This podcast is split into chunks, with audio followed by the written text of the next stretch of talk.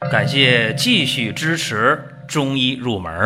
如果你想听没有营养、照本宣科的讲解，那么请绕行。中医入门是中医小白的入门神必备，让我们一起发现中医之美。下面说两个微信公众号：蒜瓣兄弟、光明远。各位在公众号里，我们继续缘分。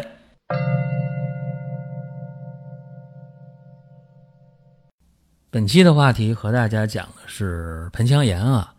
一说到这个病，大家就心里就特别紧张啊。说盆腔炎，哎呀，是不好治是吧？第一个反应就这个病挺麻烦，就特别不容易治好，然后容易拖拖拉拉的啊。还有人说这病啊很麻烦，为啥呢？因为打吊瓶啊，西药用了好多了，没看出什么明显的变化，所以大家就纠结。甚至有人会说，这个盆腔炎啊治不好会有盆腔积液，确实。那么盆腔积液大家也也别纠结啊，因为有的时候，嗯，大家容易把那个生理现象当成病理的一个指标，这也不对啊。如果说慢性盆腔炎确实存在，但是呢，这个盆腔炎啊造成那个积液，呃，量不大的话，啊，在这个一个厘米以内。这大家就不应该紧张，问题不大。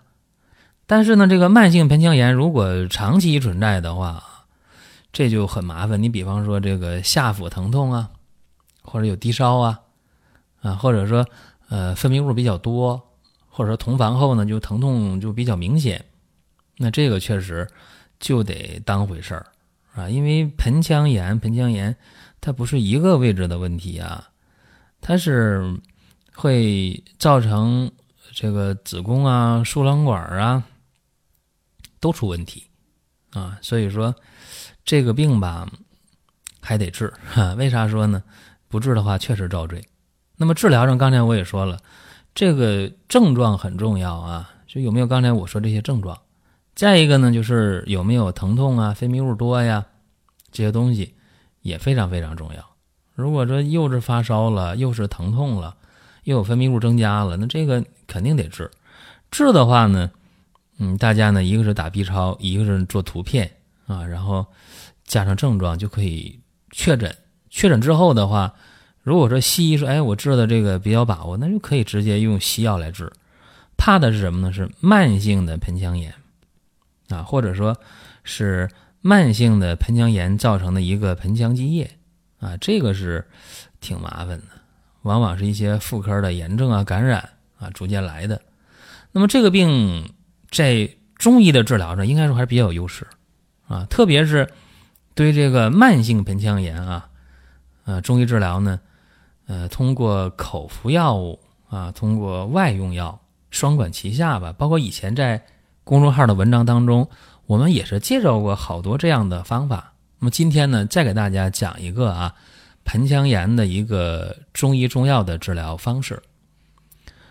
刚才我已经说了，往往是急性盆腔炎没治好，或者治的不彻底啊，就导致了慢性的盆腔炎啊。这样的话就非常非常麻烦，尤其是在呃性活跃年龄段啊，发生这个慢性盆腔炎的人特别多，二十几岁到四十几岁这个年龄的女性啊，发病率相当相当高。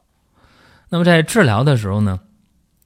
一定要了解自己的身体情况。你比方说，呃，做过人工流产啊，尤其是那个药流这样的，呃，特别容易导致盆腔炎，或者是呃人工流产，那清宫不太彻底啊，也有可能，或者是在生理期没注意卫生啊，或者说呢是另一半有一些身体上的炎症问题。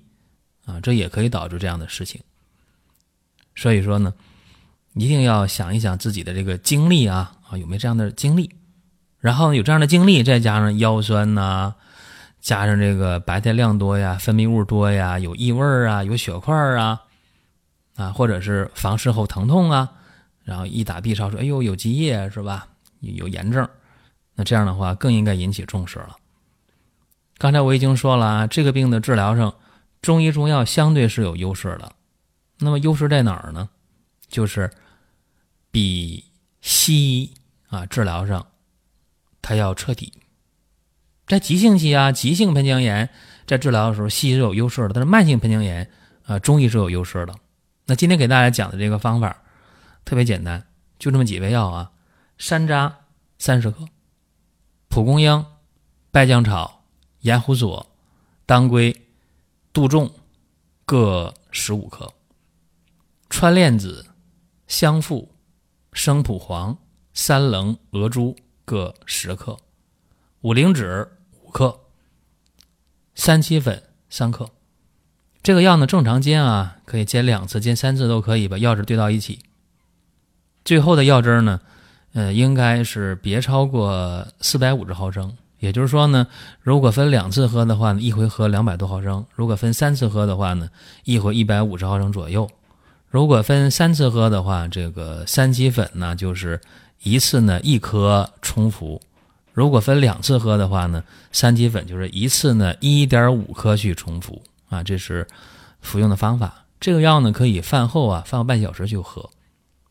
有人说这药也不便宜，其实药我觉得还好啊，不比那个抗生素贵。这是喝药，这药渣别扔啊，煎完药的药渣别扔，把药渣呢，呃，用布啊包好啊，然后呢。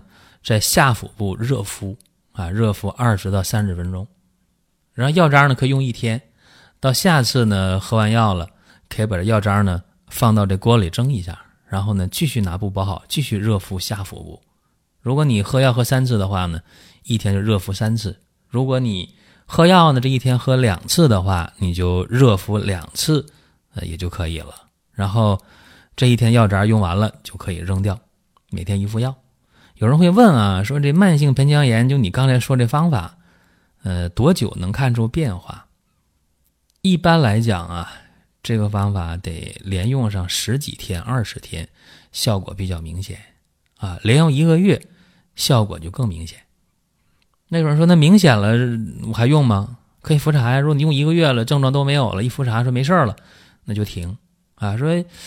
一复查说，哎，明显好，但还差一点点，是吧？还有点炎症，或者还有一点点积液，积液还超标，还高于这一个厘米，那就再用一段时间，然后继续复查，这是一个基本建议。这个病啊，在今天的发病率应该说相对比较高啊，甚至因为呃，有些人婚后不孕啊，有不孕症，也是因为有这个慢性盆腔炎、盆腔积液的存在。这都是有可能的啊，但也有人着急。前两天有人问我，哎，说我结婚都一年了，是吧？怎么怀不上啊？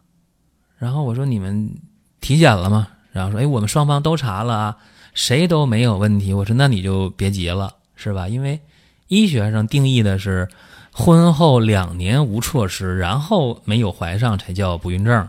如果婚后一年的话没怀上，这也可以等一等，别急，是吧？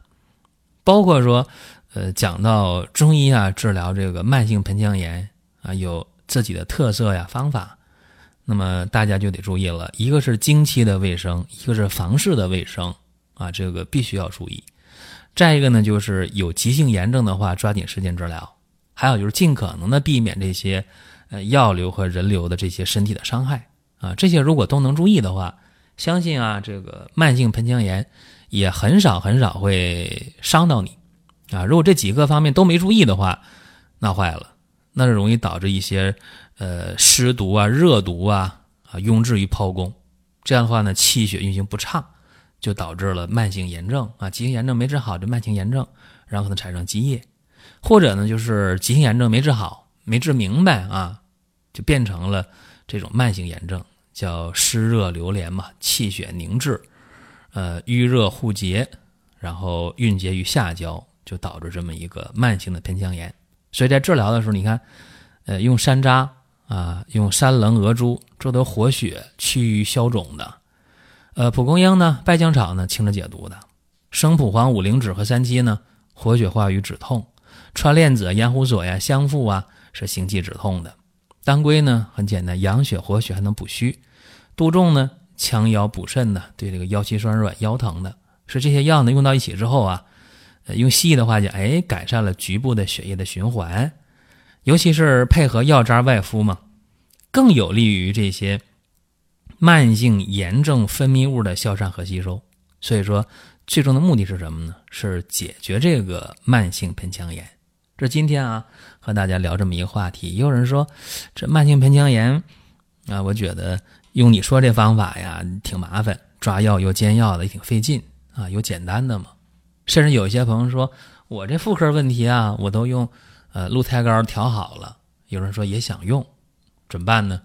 大家可以在光明远生活馆啊了解一下鹿胎膏这个方法呢，对月经不调啊，对于更年期呀、产后恢复啊。啊，包括一些妇科的慢性的疾病，效果还不错，大家可以有针对性的了解了解。大家如果还想听什么，想问什么，可以在音频下方留言，也可以在公众号留言，都是可以的。各位，咱们下一期接着聊。下面说两个微信公众号：蒜瓣兄弟、光明远。各位在公众号里。我们继续缘分。